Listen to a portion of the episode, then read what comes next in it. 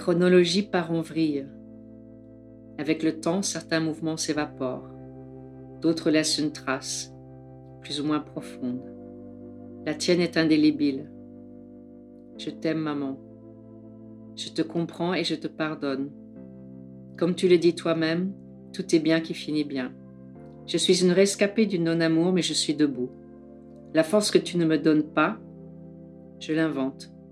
C'est à cause de toi, mais aussi grâce à toi, que je suis celle que je suis aujourd'hui.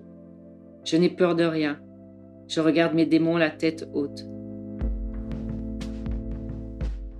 Livré à moi-même trop tôt, je suis coriace. Je remercie la vie. L'essentiel est dit. Je suis apaisée. Pardonne-moi de n'avoir pu le faire auparavant. J'espère que tu trouves la paix là où tu es. Tu es parti il y a presque dix ans. Ta lumière est en moi. Ton parfum embaume toujours tes foulards que je porte.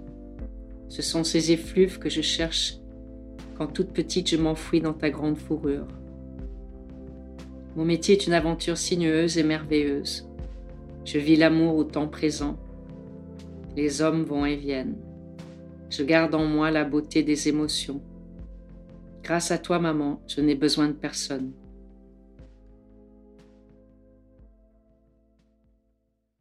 Qu'est-ce que ça vous fait de relire ce passage?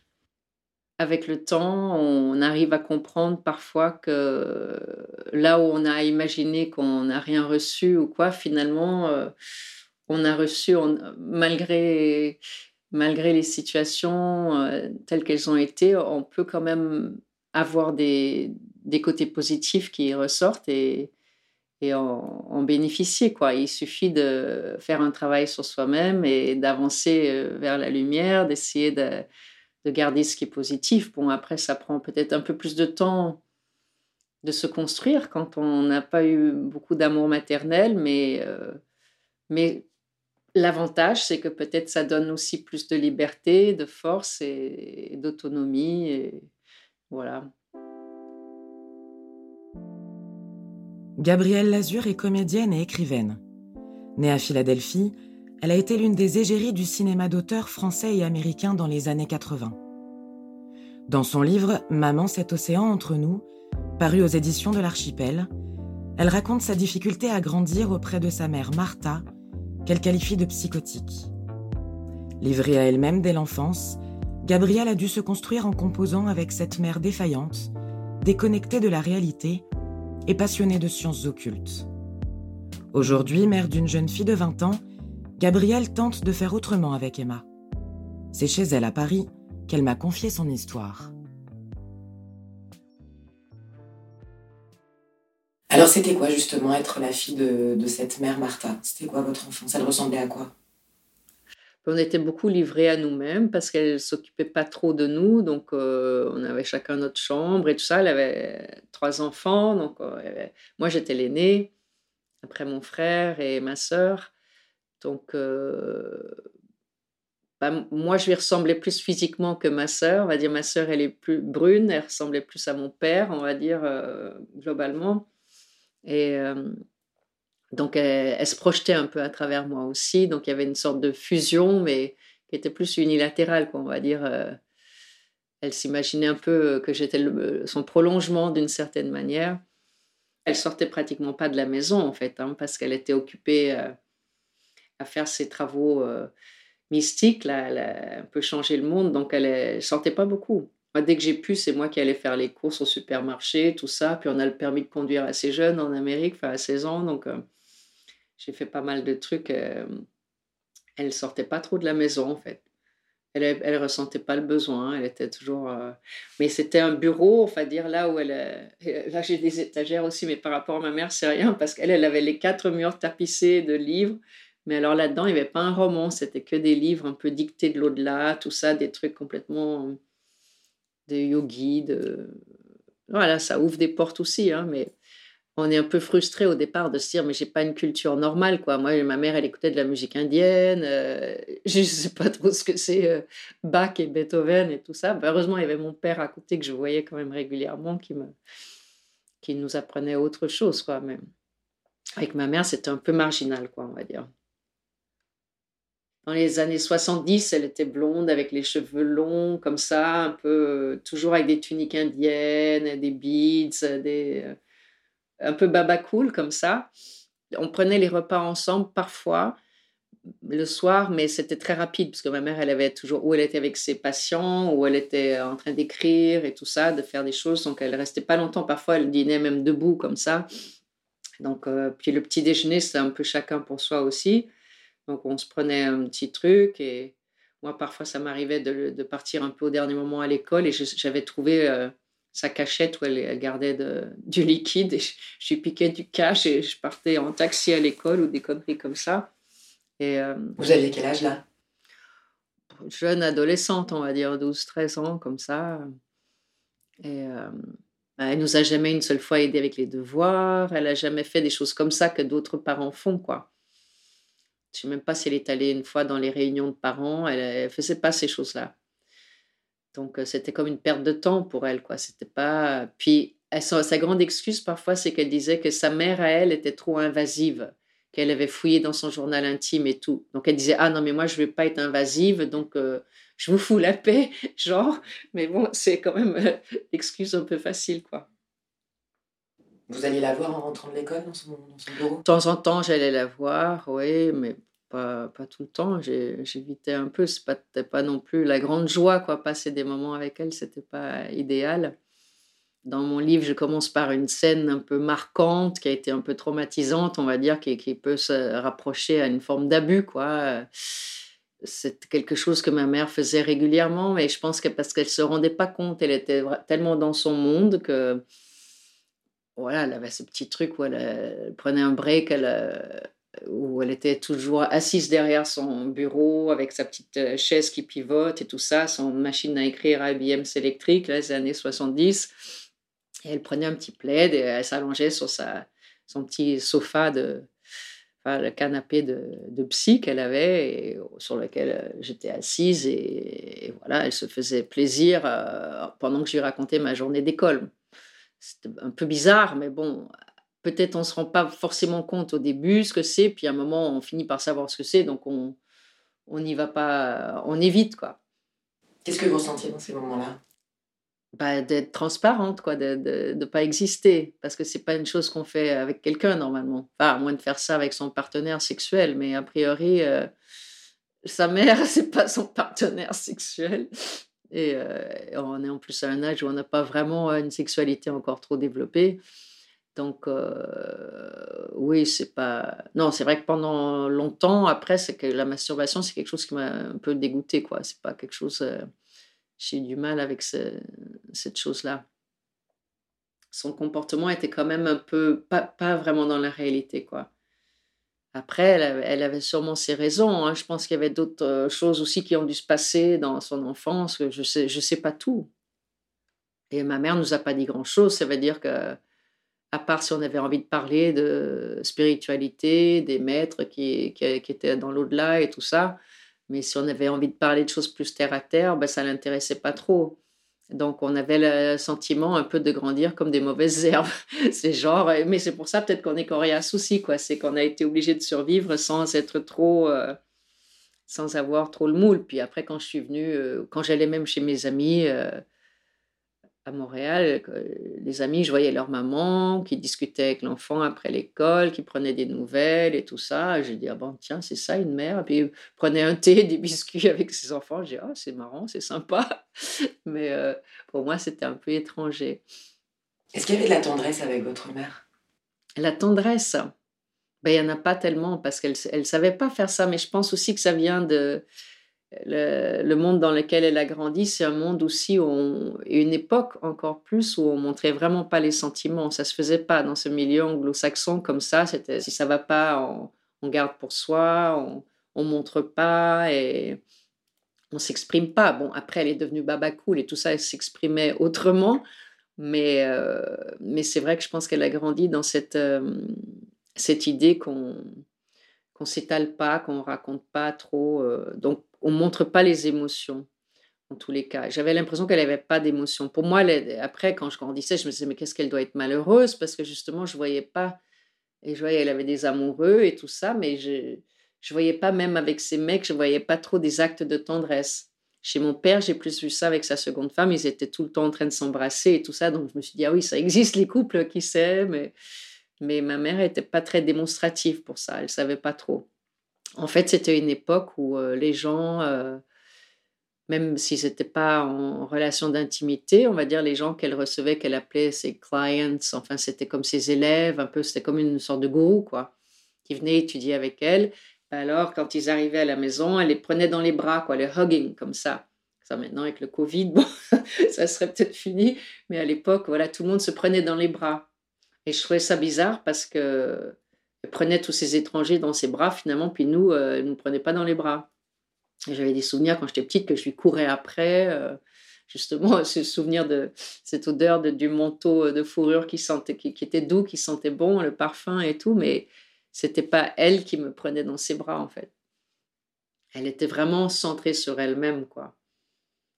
Alors c'est quoi son histoire à votre mère au départ? Parce que vous, vous évoquez aussi dans votre livre le fait qu'elle n'a pas eu une mère très maternelle non plus. Effectivement, euh, sa mère n'était pas très heureuse, n'était pas dans un mariage heureux, euh, elle faisait chambre à part avec, le, avec mon grand-père aussi, donc euh, ils ont eu deux enfants, mais euh, c'était pas un mariage très heureux. D'ailleurs, suite au divorce de mes parents, quand ils sont séparés, les parents de ma mère se sont séparés aussi. Et mon grand-père a été beaucoup plus heureux avec sa seconde femme.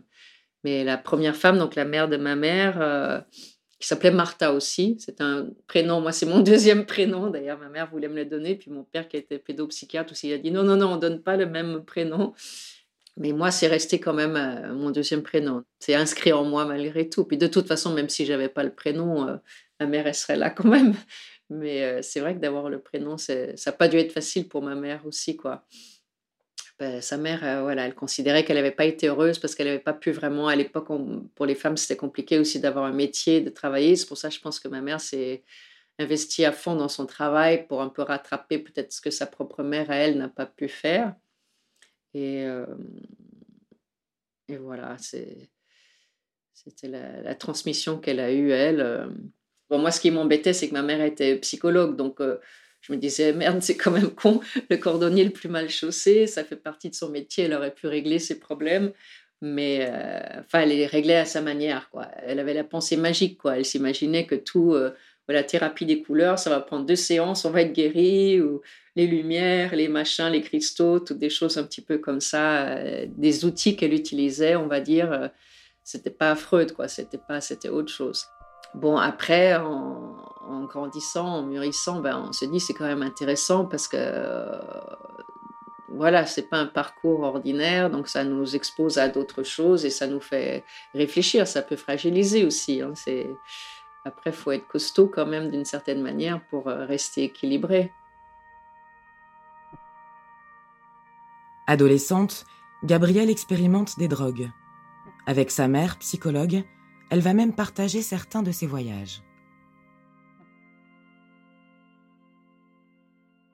À l'époque, c'était des psys euh, développaient ça. Il y avait un, endroit à Montréal, dans un hôpital euh, privé, la euh, Royal Victoria, je crois, c'était ça, et, avec des, des, professeurs, chercheurs et tout ça. Ils faisaient des expériences, c'était ces drogues, même les ancêtres de l'ecstasy, les MDA qu'on avait pris et tout, c'était pour un peu faire parler les gens, les gens qui avaient des problèmes d'autisme ou de choses comme ça, de schizophrénie, quand on leur donnait ces drogues-là, ça les apaisait, ça les faisait communiquer plus facilement et tout ça. Donc, euh, elle, elle obtenait ces choses-là euh, directement des universités ou quoi. Donc, c'était effectivement des bons produits, quoi. C'était pas de la merde. Mais moi, ça sans savoir qu'elle en avait pris.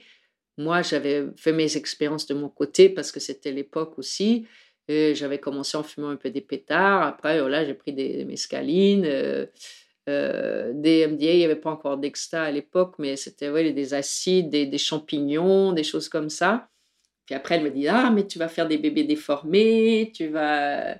Voilà, et ce qui est surtout très dangereux, c'est tout ce qu'on met dedans, tout ce que les dealers y coupent dedans, ce qui n'était pas faux d'ailleurs.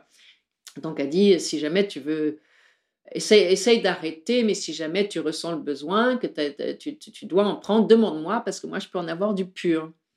Voilà, et c'est là où la mère devient la dileuse, quoi. Parce qu'après, quand je suis devenue adolescente, quand j'ai eu 15 ans, 16 ans comme ça, elle dit Ah, ben maintenant, on va pouvoir parler. Quoi. Elle, s'imaginait qu'elle allait être ma copine d'un seul coup.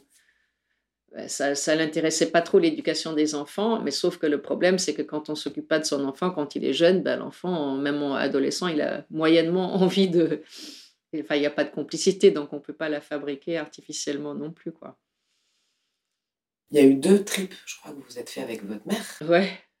La première fois, j'étais encore à Montréal et je devais avoir 15 ans et demi, je crois, quelque chose comme ça. Je ne devais pas encore avoir le permis.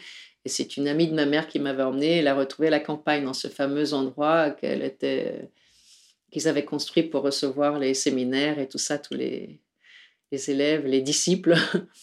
Et donc, euh, la, copine de ma mère, dans la voiture, elle, me dit ah ben, Ta mère m'a demandé de sortir des vitamines du frigo. Euh, je trouve qu'ils sont bizarres, ces vitamines. J'étais là, ah ben, vas-y, montre-moi. Oh, je dis, ben, c'est pas des vitamines, ça, ça c'est, de la MDA. Ah ouais, ben voilà. Ben, donc, euh, et ma mère, à ce moment-là, était en, plein jeûne, parce qu'elle pratiquait des jeûnes assez régulièrement pour se purifier le corps et tout. Voilà, une autre chose que plein de gens font aujourd'hui. Et elle, la copine de ma mère était repartie et, ma mère avait voulu qu'on prenne ça toutes les deux. À moi, évidemment, je sais pas dire non. donc, euh, je te dis pourquoi pas. Et voilà, donc on a fait ça toutes les deux, l'été, euh, la campagne, sous le soleil. Au début, c'était assez euh, paradisiaque comme ça, assez sympa, parce que c'était un endroit en plus où il y avait la nature à perte de vue. Quoi. Il y avait que la, cabane, on était, c'était même pas encore fini de construire, il y avait juste une petite cabane de construction, parce qu'il n'y avait pas encore d'électricité et tout. Et il y avait juste de la montagne à perte de vue, quoi.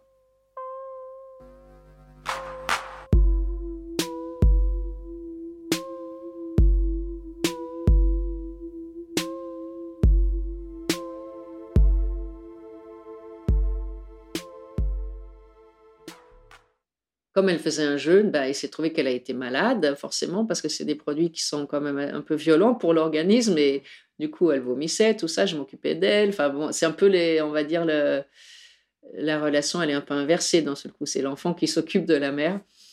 Et après, le deuxième, c'était, il y avait ma mère, euh, la sœur de ma mère, ma sœur à moi, et le mec de ma mère avec qui elle vivait à l'époque. C'était dans la maison de ma mère, euh, en dehors de New York, dans la campagne. Euh, elle nous a sorti ça à l'heure du déjeuner en disant bah, J'ai quelque chose pour la thérapie familiale. C'était de l'ecstasy. C'est vrai qu'il y a quand même une descente après. On peut être un peu triste quand on descend de ces choses-là, mais sur le coup, on est quand même plutôt dans le bonheur et dans le partage. Et, et bon, il y a un côté un peu sensuel qui peut être bizarre aussi à nouveau avec la mère et tout. mais C'est-à-dire? Ben, on dit bien, les, les, gamins, ils prennent ça en soirée, tout ça, tout le monde s'embrasse. Enfin, c'est un truc comme ça, un peu. Enfin, nous, on s'est pas embrassé, mais on s'est quand même foutu toutes les quatre à poil dans le jardin, en train de faire des chorégraphies un peu débiles. Et euh, évidemment, le mec de ma mère qui avait rien pris, qui était là soi-disant pour surveiller, bah, il matait à mort. Et euh, voilà, donc ça, c'était un peu bizarre. Mais euh, c'est des expériences, quoi. C'est, pas ordinaire, ça c'est clair. Elle a fait ce qu'elle a pu, en fait. C'était sa manière à elle de, de nous faire. Euh, elle pensait que de cette manière-là, elle allait nous faire euh, ouvrir l'esprit ou trouver des nouvelles idées. Ou elle s'imaginait qu'avec le côté un peu magique de la drogue, toutes les solutions à nos problèmes allaient arriver. Et peut-être aussi, comme on n'avait pas une relation très facile, elle devait s'imaginer que ça allait d'un seul coup. Euh, guérir la relation entre nous aussi, quoi. Est-ce que vous étiez proche dans ces moments-là, finalement? Bah, Par la force des choses, on va dire, ça nous a créé un, moment de complicité, mais que j'aurais peut-être préféré ne pas vivre, quoi. Je pense que c'est des choses comme euh, ma fille, j'ai jamais trop euh, dit tiens va fumer un pétard ensemble ou une fois peut-être j'ai proposé pour voir si elle avait envie de pour lui expliquer un peu que l'herbe c'était quand même mieux que le, le shit etc. Mais c'est pas. Euh, non, je me dis que des expériences, elle va les faire avec ses amis, c'est pas avec moi. tout ce que je peux faire, c'est un peu essayer de la mettre en garde et de dire, enfin, attention à telle ou telle chose, mais euh, je pense que c'est plus logique et plus normal de vivre ces choses-là avec des copines qu'avec euh, avec sa mère.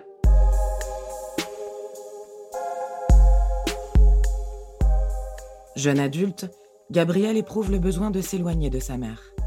Elle quitte alors les États-Unis pour venir faire carrière en France, mais la distance ne suffira pas à la libérer du poids de sa relation avec Martha. Quand je suis venue, j'avais 21 ans. Ici, j'ai pas. Des fois, je me sentais seule, c'est sûr, comme on peut être seul quand on débarque quelque part. Puis les Parisiens sont pas forcément très euh, accueillants au départ. Mais je me suis dit, je vais peut-être pouvoir faire un peu de travail comme mannequin à Paris. Et comme ça, ça me permet de ne pas demander d'argent à mes parents.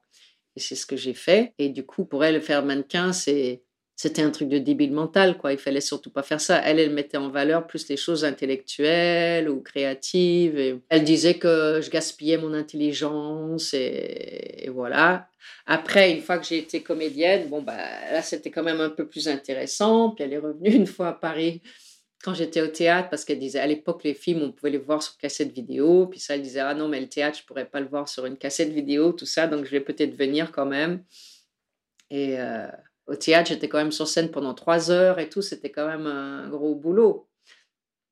Puis elle avait trouvé que c'était pas bien, elle m'avait pas trouvé bien dedans et tout. Bon, voilà, c'était c'était pas la moment, on va dire, euh, qui encourage, qui non, c'était pas comme ça. Et ça, ça a créé un manque de confiance en vous aussi. Vous en parlez dans votre livre. Oui, j'avais jamais confiance en moi euh, plus jeune. C'est vrai. Et puis les gens pensaient parfois que j'étais snob parce que justement j'étais, euh, j'avais peur des gens un peu. J'étais pas très à l'aise en fait. J'étais assez timide. Maintenant ça a changé parce que voilà, c'est la force des choses, la maturité et tout ça. On finit par évoluer. Mais plus jeune, j'étais quand même vraiment timide. Ou alors j'étais très maladroite, comme j'arrivais pas trop à dire les choses simplement. Ben, quand je le disais, ça sortait, ça explosait et Peut-être parce que j'avais simplement l'habitude aussi de cette euh, solitude et tout ça. Donc, finalement aussi, je suis restée souvent seule et un peu bon, libre, autonome comme ça. C'est aussi peut-être parce que j'avais l'habitude d'être seule. Je me disais, mais à chaque fois, j'arrive pas à rester dans une relation qui dure longtemps et tout ça. Et j'avais l'impression de faire un peu, quand on dit on reproduit un schéma, mais on ne sait pas trop pourquoi. Il y a quelque chose qui est plus fort que nous qui fait que ça se met en route. Et le plus souvent, c'est moi qui quittais l'autre, mais peut-être c'était de peur aussi d'être quitté ou pour éviter justement de, souffrir. J'en sais rien, c'était jamais assez bien. C'était et pourtant mon père, je m'en suis rendu compte après, il avait vachement compté parce qu'il était très équilibré, plus sain et tout ça. Mais on vivait pas avec lui. Comme ils ont divorcé quand j'avais 7 ans, bah, je vivais avec ma mère. Quoi. Je voyais mon père euh, ou le dimanche ou en, vacances parfois, on voyageait ensemble, mais voilà, c'était pas au quotidien. Alors je me suis dit, ah, peut-être que mes problèmes, ça vient du fait que mon père était pas là. Donc finalement, je choisis des hommes qui sont pas vraiment, enfin, qui peuvent pas vraiment rester là pour X raisons. Et en fait, euh, quand j'ai commencé ma thérapie, je me suis rendu compte que la relation avec la mère, finalement, c'est la première relation qu'on a quand on arrive dans le monde. On, sort du ventre de sa mère et puis voilà, la première personne qu'on rencontre, c'est elle. Donc même si après nos relations, si on est hétérosexuel et que nos relations sont plutôt avec des hommes, c'est peut-être quand même la, première rencontre. Les expériences que j'ai pu avoir avec les hommes, ça m'a un peu peut-être euh, donné l'illusion, en tous les cas, d'avoir une sorte d'amour dont j'avais besoin, sûrement.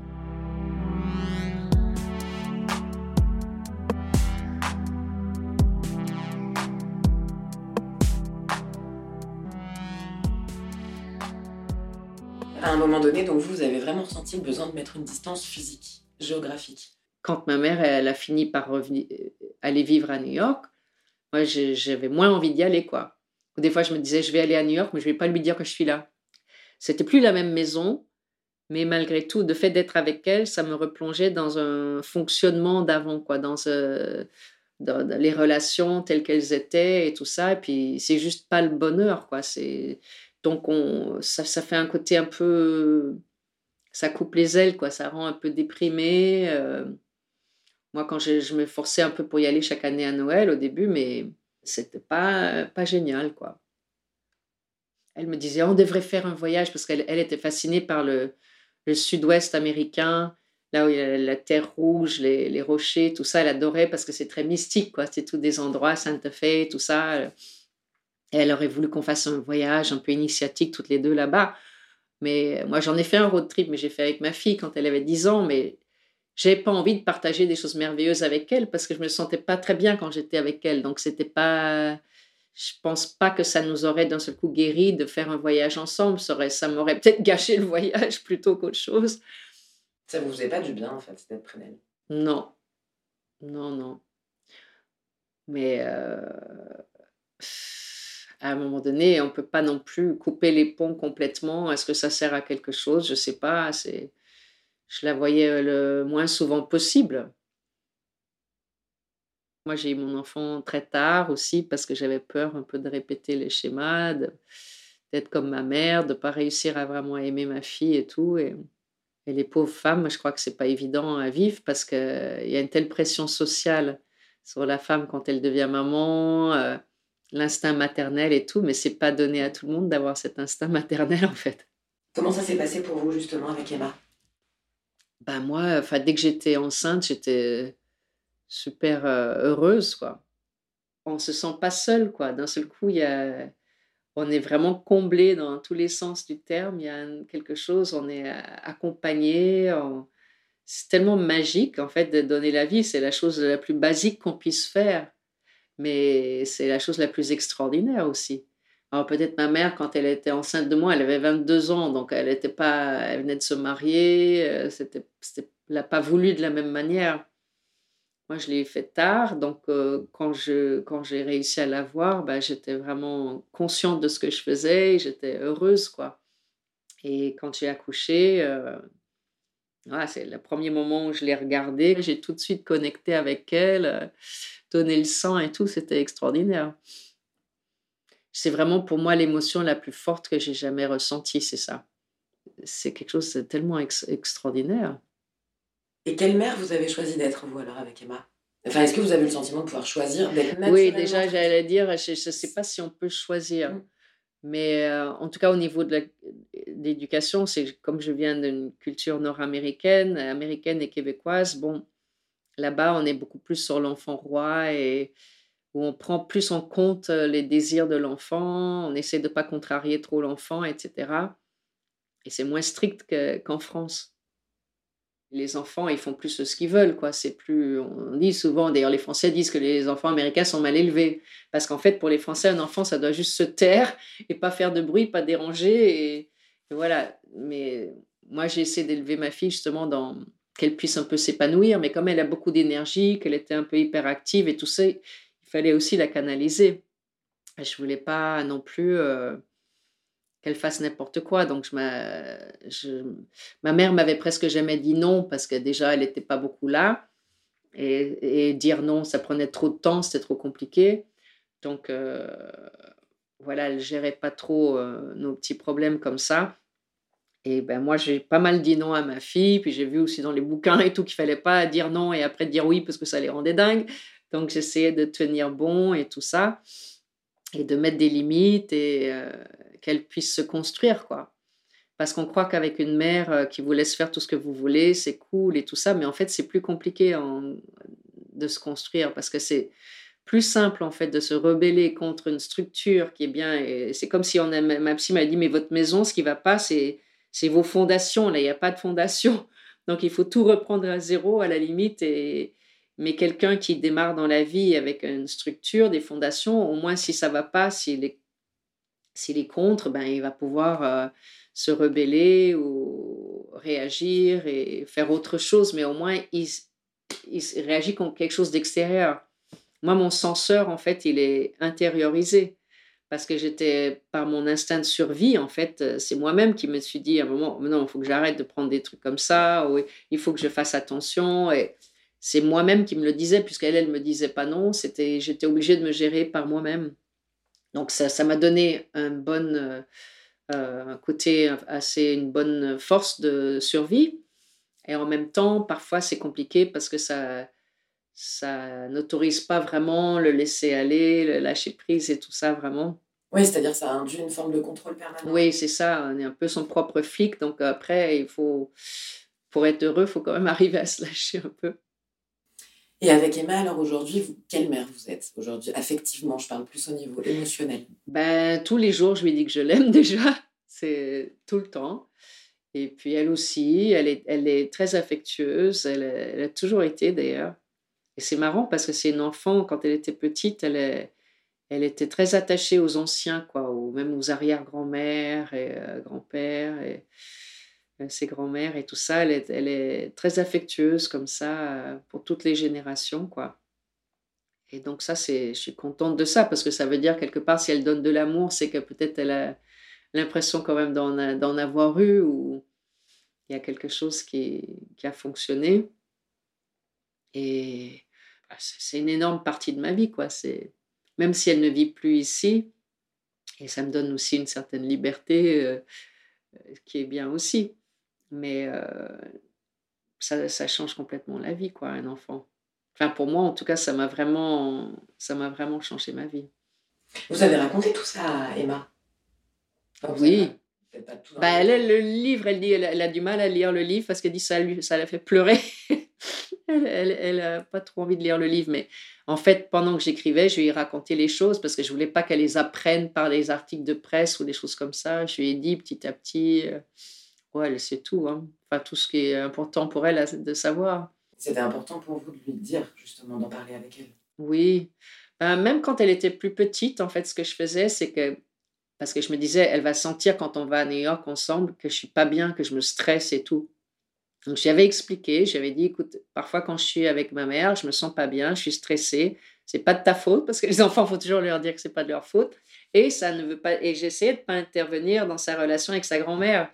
Je me disais peut-être avec une génération d'écart, elle peut avoir une bonne relation avec sa petite fille et vice versa. Et je voulais pas compromettre ça.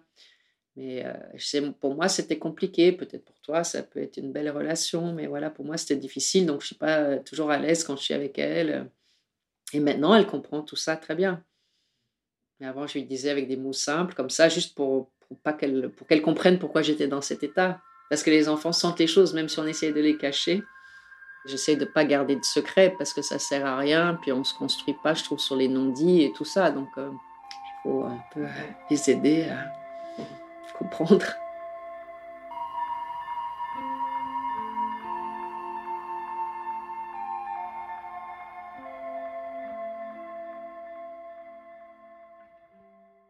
mes deux parents sont tombés malades en même temps. Donc il y avait mon père à Montréal qui était malade et ma mère à New York, tous les deux. Donc euh, j'étais très attachée aussi à mon père. Donc euh, ma fille était petite, elle avait 7 ans, donc euh, je ne pouvais pas non plus, comme j'étais seule avec ma fille, je ne pouvais pas non plus faire des allers-retours non plus. Je n'étais pas richissime, je ne pouvais pas y aller tous les mois. Donc c'était compliqué toute la période où elle était malade. Parce qu'en plus, elle se mettait un peu en rivalité. Du coup, quand elle a appris que notre père aussi était malade, ça lui plaisait pas parce que du coup, elle n'était plus le centre unique d'attention. C'était genre le concours. Qui est-ce qui va faire la couverture de Paris Match là Mais euh, ouais, c'était un peu dur. Et mais je voilà, j'essayais de de lui apporter ce que j'ai pu et j'y suis allée quelques fois quand même pendant qu'elle était malade m'occuper un peu d'elle, mais quelques jours, quoi. Je ne suis pas restée très longtemps, mais je, voilà, j'ai fait ce que j'ai pu et j'ai parlé avec elle aussi parce qu'elle le voulait et que ça m'a certainement fait du bien aussi de le faire. Est-ce qu'il y a des choses que vous lui avez dites importantes à la fin? Oui, je pense que je lui ai quand même dit que je pensais qu'elle avait qu'elle n'était pas faite pour être mère, que c'était pas son truc, que c'était pas de sa faute, mais c'était voilà l'époque où il fallait que tout le monde, les femmes aient des enfants et, et que je pensais que c'était pas sa vocation d'être maman et que c'est pas ce qu'elle avait envie de faire vraiment. Euh, elle, elle voulait travailler, elle voulait faire laisser son empreinte sur le monde un petit peu et hum, ce qu'elle n'a pas compris, c'est qu'en fait, on peut aussi, à travers euh, un enfant ou plusieurs enfants, si on en a plusieurs, tout ce qu'on transmet à l'enfant, c'est une manière de changer le monde aussi, quoi. Comment elle a reçu ça? Comment elle l'a appris Ce que vous lui avez dit bah, Elle disait pas grand-chose. Des fois, elle pleurait, mais pas... En général, sur la fin, elle faisait beaucoup la victime, quoi, on va dire un peu.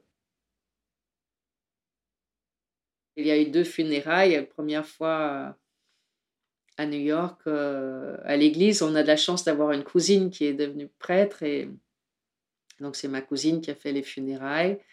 Pour mon père, j'avais écrit quelque chose, mais pour ma mère, j'étais trop, les rapports étaient trop, on va dire, euh, ambivalent pour que je puisse vraiment faire quelque chose. Donc j'ai un peu parlé, mais un peu improvisé. C'était difficile de lui rendre hommage. Oui, c'est ça, c'était pas simple. Oui, j'avais dit, bah, c'était pas la mère euh, typique et tout ça. Mais euh, elle avait quand même pas mal souffert pendant sa maladie, donc c'était quand même, je pense, pour elle une délivrance malgré tout. Et, et pour vous? Ben, Pour nous aussi, même si après, les, on sait en, en psychologie ou en psychanalyse que les, les problèmes avec les parents sont pas forcément réglés même une fois qu'ils sont morts, mais ils sont plus là, mais ils sont quand même là en nous. Mais c'est vrai que moi, d'une certaine manière, ça peut paraître horrible à dire, mais ça m'a quand même libérée aussi. C'est vrai. Qu'est-ce qu'elle vous a transmis de plus, de plus douloureux finalement, votre mère? Ben, Je pense qu'elle m'a pas donné d'exemple d'amour, quoi, et que du coup, j'ai vraiment eu l'impression de, grandir seule, même si j'étais avec une famille. J'avais beaucoup euh, le sentiment de solitude. Donc ça, c'est peut-être ce que je conserve en fait de, cette euh, familiarité avec la solitude que peut-être j'aurais préféré que ça soit autrement. Et, euh, et ce, ce qui est bien, c'est ce qui est positif, c'est la liberté. C'est de dire, et aussi finalement, comme elle a fait tellement de choses à une époque où les autres gens autour ne les faisaient pas, et ça, je m'en aperçois même récemment, plus récemment. Quoi. C'est vraiment en prenant de la maturité que je comprends ça. C'est que plus on n'en a rien à faire de ce que les gens pensent, plus on est heureux en fait. Elle a fait ce qu'elle avait envie de faire. Elle avait envie de divorcer, de vivre une autre vie, ben elle l'a fait. Elle a, voilà, elle, a avancé comme ça, elle a fait ses choses à elle. Euh, et euh, ça l'a rendue, elle, heureuse. Enfin, elle a fait ce qu'elle voulait faire. Donc, euh, elle était fidèle à elle-même au moins. Mais ouais, c'était pas, pas son problème, quoi, de ce que les autres ils allaient dire. Qu'est-ce que vous ressentez aujourd'hui par rapport à cette mère que vous avez eue? Ah bah, Je pense que quoi qu'il arrive, c'est un mélange. Il y a, il y a de l'admiration, de la colère, de la tristesse. Euh, et, à la fois une grande reconnaissance. Je crois que j'ai une vraie gratitude maintenant parce que je, je m'aperçois que j'ai de la chance quand même d'avoir été élevée par quelqu'un qui n'était peut-être pas dans la norme comme ça, parce que moi-même aujourd'hui, j'apprécie aussi les autres, les artistes et tout, les gens qui sont euh, qui ont des parcours singuliers et, je m'aperçois que c'est une chance finalement d'avoir côtoyé des gens qui n'étaient pas euh, un peu étriqués comme ça dans une vie plan-plan. Euh, ça m'a donné peut-être le courage aussi de, choisir un métier artistique et, et, et, voilà, de suivre mes, mes élans à moi. Et, tout ce qui arrive, toute l'énergie qu'on peut recevoir, même négative, même de souffrance ou quoi que ce soit, de colère, c'est pas qu'il faut fermer les yeux et, et, faire comme si elle n'était pas là, quoi, avec des œillères. C'est qu'en fait, au contraire, il faut prendre les choses et les transformer. En utilisant, en fait, finalement, euh, les choses qui ont pu nous faire souffrir, ça... enfin, souvent, quand on regarde d'ailleurs le parcours de beaucoup d'artistes ou d'auteurs, euh, il y a une souffrance derrière si on a besoin de d'exister euh, d'une certaine manière, c'est aussi peut-être parce qu'on n'a pas suffisamment existé aux yeux de nos parents. Et c'est ce que je lui dis un peu au début du livre. Je dis mais pourquoi crois-tu que j'ai fait un métier où on me regarde quoi? C'est j'étais tellement transparente avec toi que voilà donc ça m'a donné la force de faire ça. Et comme dit une de mes cousines aussi, elle dit en tout cas je suis heureuse parce que ta mère ça t'a donné de l'inspiration. Déjà j'ai pu faire un livre, j'ai écrit un spectacle, il n'est pas encore monté, mais quand même, c'est écrit sous une toute autre forme. Mais il y a ça, et ça m'a donné le goût de l'écriture. Du coup, je suis en train d'écrire un roman. Et tout ça, finalement, c'est grâce à ma mère, parce que si j'avais pas eu cette relation difficile avec elle, ben, là, j'ai un matériau, on va dire, qui est, assez riche pour euh, à exploiter déjà émotionnellement. Et tout ça, je j'ai quelque chose à raconter, quoi, on va dire.